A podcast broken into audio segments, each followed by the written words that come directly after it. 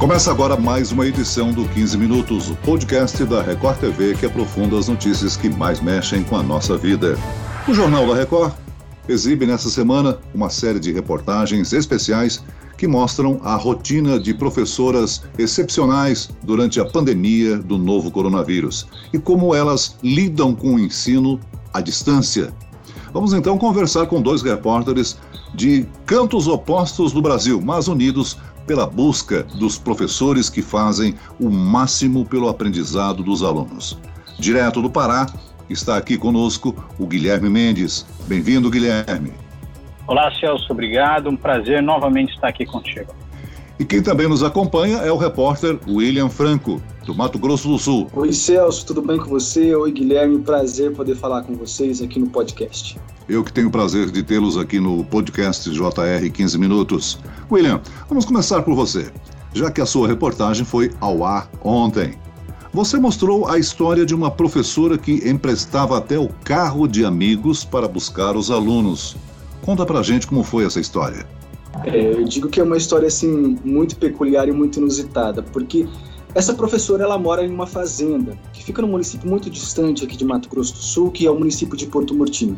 E quando veio a questão da pandemia, que parou, suspendeu as aulas presenciais, ela precisou voltar para a cidade.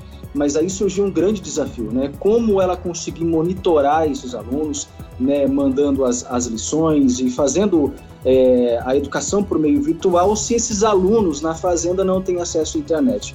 Então ela pensou, bom, não me resta outra alternativa senão eu pegar o meu carro e ir toda semana levar lições para eles e na outra semana sair recolhendo e assim conseguir monitorar é, a, o, o ensino desses alunos. Só que nesses quatro meses em que ela fez isso, o carro dela deu PT, um problema no motor do carro e ela precisou parar numa oficina mecânica. Só que o que mais chama a atenção é que ela não ficou preocupada em nenhum momento se o custo que ela teria com a questão do carro, e sim como ela iria resolver a questão do atendimento aos alunos. Então ela é uma pessoa assim muito determinada e ela foi numa amiga e falou: "Olha, eu preciso do teu carro emprestado para poder levar as lições para os meus alunos. Você me ajuda?" E aí não tem como dizer não para uma professora tão fantástica como essa. É, é, claro que as, as, distâncias são muito grandes é, aí no Mato Grosso do Sul, né? Mas como é que vocês encontraram exatamente essa professora? O que motivou a história dessa professora foi a questão da internet, dos alunos dela não terem acesso à internet para que ela pudesse fazer as aulas de forma virtual. No começo eu fiquei muito apreensiva, porque eles precisam de mim lá, né? Porque às vezes os pais não têm conhecimento, né? Faço isso com todo o amor que eu tenho, pela minha profissão, né?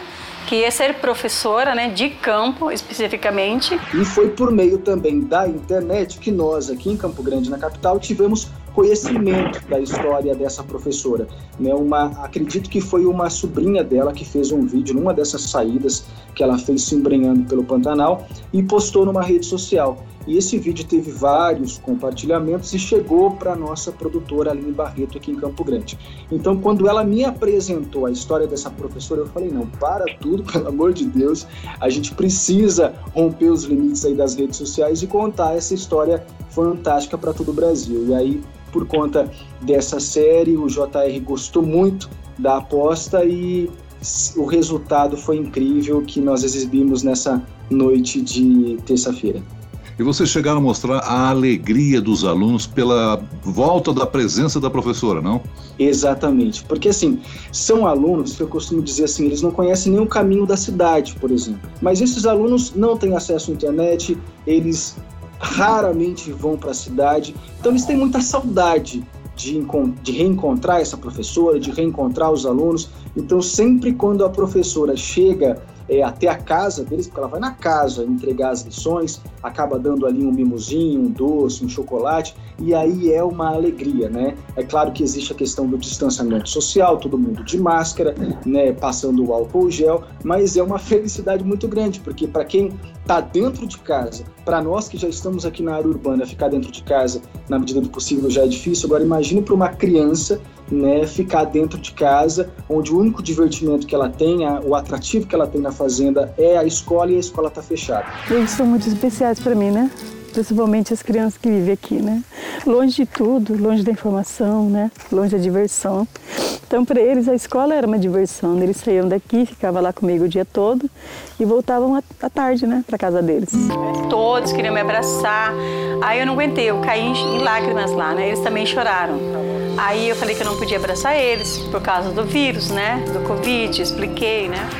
Muito bem, William. Bom, agora vamos ao Guilherme Mendes. Essa reportagem que a equipe de jornalismo do Pará fez está muito boa, emocionante. Eu já assisti e posso afirmar. Guilherme, vocês também mostram a história de uma professora, mas o caso dela é um pouco diferente da do William, né? Conta pra gente qual a história emocionante da Ana Paula. Celso, eu tive a oportunidade e posso até dizer que o prazer de conhecer essa professora Ana Paula e digo até mais, essa brasileira, essa brasileira que é um exemplo de ser humano. Ela leva o conhecimento e a educação, rompe barreiras do Estado para conseguir levar o ensino para essas crianças. E a gente fala da importância do ensino porque ela afirma, inclusive, na própria reportagem, que ela mudou a vida por causa da educação. A história dela é muito bonita e um pouco triste também, a gente pode afirmar. Ela é professora, era o sonho dela ser professora, que foi um sonho cativado pela mãe. A mãe que faleceu quando ela tinha seis anos de idade. A mãe dela foi é, vítima, digamos assim, de um câncer de mama e depois que descobriu, lutou por dois anos até morrer. A Ana Paula, ela é filha mais nova é a caçula, junto com uma outra irmã, que é gêmea. Elas são gêmeas e as duas são professoras. O, a mãe pediu apenas uma coisa para o pai, para que ele investisse na educação das filhas, para que ele tornasse elas devoradoras de livros, que ele nunca deixasse elas ali perderem, abandonarem os estudos. O pai dela ele era pedreiro, no decorrer da vida se tornou taxista, sempre batalhou sozinho para cuidar dos quatro filhos e, claro, incentivá-los todos a nunca abandonar a educação. Por isso, a Ana Paula, ela tem como objetivo de vida disseminar essa educação por onde ela passa. Ela inclusive fala que trabalhar na zona rural onde ela atua hoje é de extrema importância, porque na zona rural ela encontra várias joias, joias brutas que com ela, com a ajuda dela, consegue lapidar. A rotina dela hoje, Celso, é uma rotina louvável. Ela sai cedo de casa, leva o filho primeiro para a escola e depois segue para onde ela dá aula, que é uma escola que fica no município de Bonito, a mais ou menos 70 quilômetros de distância de São Miguel do Guamá, que é a cidade onde ela mora. Só que essa distância, Celso, ela é feita em uma moto, uma motinha, posso até afirmar, caindo aos pedaços, em estrada de terra. E é tão bonito o trabalho dela, essa sementinha que ela plantou dentro dessa rede municipal de ensino, que ela começou já a germinar, porque outros professores pegaram o exemplo dela e também vão até os alunos para poder ensinar esses alunos. Alunos que só têm uma escola em um raio de quase 40 quilômetros, Celso. O Guilherme e o William, vocês mostram aí exemplos de professoras que praticam o ensino à distância, não online, né? O ensino à distância presencial. Agora, Guilherme, você e a equipe acompanharam toda essa longa trajetória dela para dar aula. Ela faz isso todos os dias? Todos os dias ela acorda, sai de casa cedo, pega a estrada de terra e vai visitando aluno por aluno. Ela consegue visitar de três a quatro alunos por dia. A turma dela hoje tem 13 alunos, então no decorrer da semana ela vai visitando. E o que é interessante é que todo o material didático dela teve que ser, é, digamos assim, inventado, porque a gente tem que adaptar à realidade que cada casa tem. Então são tampinhas de garrafa PET que se transformam em tabuada, papel que vai sendo reciclado e reaproveitado para os alunos, que a gente sabe que a dificuldade já é grande de ter material escolar nas escolas. Quem dirá na casa dessas crianças? Sem dúvida alguma, se não fosse essa dedicação da Ana Paula e desses outros professores que se espelharam nela, não teria contato com a educação. E o que é bonito é que quando a gente pergunta para ela é, por que todo esse empenho, e ela diz: de forma muito clara e até me emocionou, de forma emocionante. Ela disse que a educação mudou a vida dela. E ela tem certeza que a educação pode mudar a vida de qualquer criança a qual ela encontra no caminho enquanto educadora, pessoal. Eu faço isso com, com um amor enorme. E eu penso assim que a zona rural ela pode ter também grandes oportunidades. Eu acredito muito nas crianças do campo. É extremamente louvável a dedicação, a, vo a, vocação dessas duas personagens que vocês trouxeram para a série de reportagens do Jornal da Record. Porque elas não ganham nenhum benefício, nenhuma ajuda da Secretaria da Educação em termos de combustível, em termos de ajuda para esse deslocamento que elas fazem diariamente. Não, não, não consegue, não recebe nenhum incentivo de gasolina, não recebe nenhum incentivo a mais. E detalhe, Celso, aí vai muito é, da vontade de trabalhar, porque o salário delas está continuando, está caindo todo mês, normalmente. E a gente consegue perceber quem tem realmente comprometimento com a educação, com os alunos, e quem, digamos, está preocupado apenas em receber o salário no final do mês.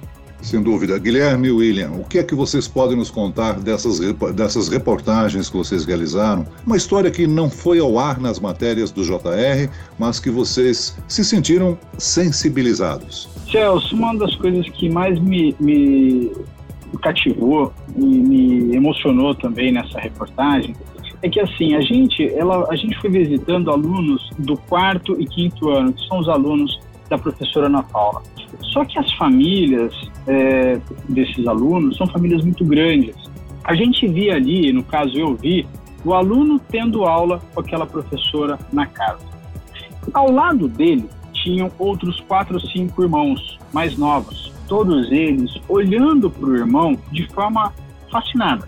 Estavam encantados em ver o irmão recebendo a educação. E isso eu vejo como um efeito multiplicador porque esse, essa criança que está vendo o irmão mais velho recebendo a educação, ele com certeza também vai querer ter a educação. Então a gente percebe que é uma corrente que não pode ser quebrada, porque ali ela não está apenas ensinando aquela criança em específico, o aluno dela em específico, mas está promovendo a paixão pelo aprendizado, a paixão pelo conhecimento de toda uma família. Isso eu confesso até que me lembrou quando eu era mais quando eu era criança. Eu tive a oportunidade de trabalhar na, na, numa rádio e lá tinha um operador de áudio que ele sempre dizia, ele que também veio de uma família muito humilde e se destacou na família através do estudo. Ele falava assim: Guilherminho, leia, Guilherminho, porque quem lê se desenvolve. Quem lê consegue crescer. William, o seu depoimento que você se sentiu sensibilizado durante a gravação dessa reportagem. O Celso tem duas situações muito interessantes que me, me despertaram assim uma reflexão. A primeira é de um de um menino, já um adolescente, que está no nono ano do ensino é, fundamental. E o ano que vem ele vai para o ensino médio. Só que no ensino médio não é disponibilizado, não é fornecido pela rede municipal, sim pela rede estadual. Então o que acontece? Esse menino, o ano que vem, vai ter que sair da fazenda. Ele vai ter que morar na cidade para poder é, entrar no ensino médio. Então, assim, a angústia desse, desse jovem que eu conversei assim, é muito grande. É, ele está muito preocupado em como vai ser o ano que vem, porque para ele continuar a estudar, ele vai ter que abandonar a fazenda.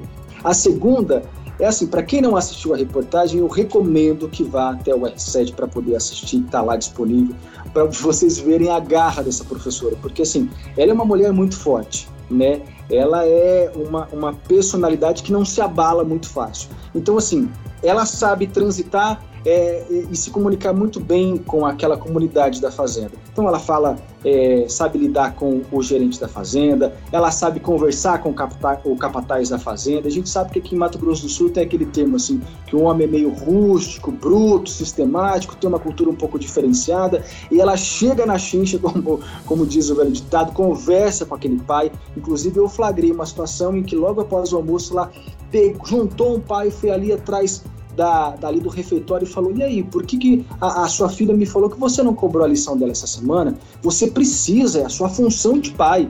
Então, assim, é, e ele é o capataz da fazenda. Então é muito engraçado você perceber que ela não se intimida. Ela vai junto, ela conversa e ela consegue conquistar. E ela consegue envolver todo mundo para que o ensino aconteça, para que a educação realmente faça sentido na vida dessas crianças. Muito bem, nós chegamos ao fim desta edição do 15 Minutos. A série especial de reportagens dos professores continua indo ao ar até sexta-feira. Por aqui, eu quero agradecer a participação e cumprimentar os repórteres Guilherme Mendes e William Franco por trazerem esta realidade de pontos remotos do nosso Brasil.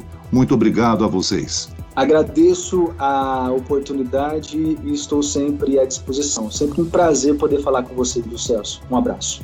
Obrigado, Celso. Eu fico muito contente em estar participando dessas conversas. Uma satisfação enorme em estar mais uma vez aqui conversando contigo, viu, Celso? Parabéns aos dois. Esse podcast contou com a produção de Homero Augusto e dos estagiários Andresa Tornelli e David Bezerra, a sonoplastia de Pedro Angeli. E eu, Celso Freitas, te aguardo no próximo episódio. Até amanhã.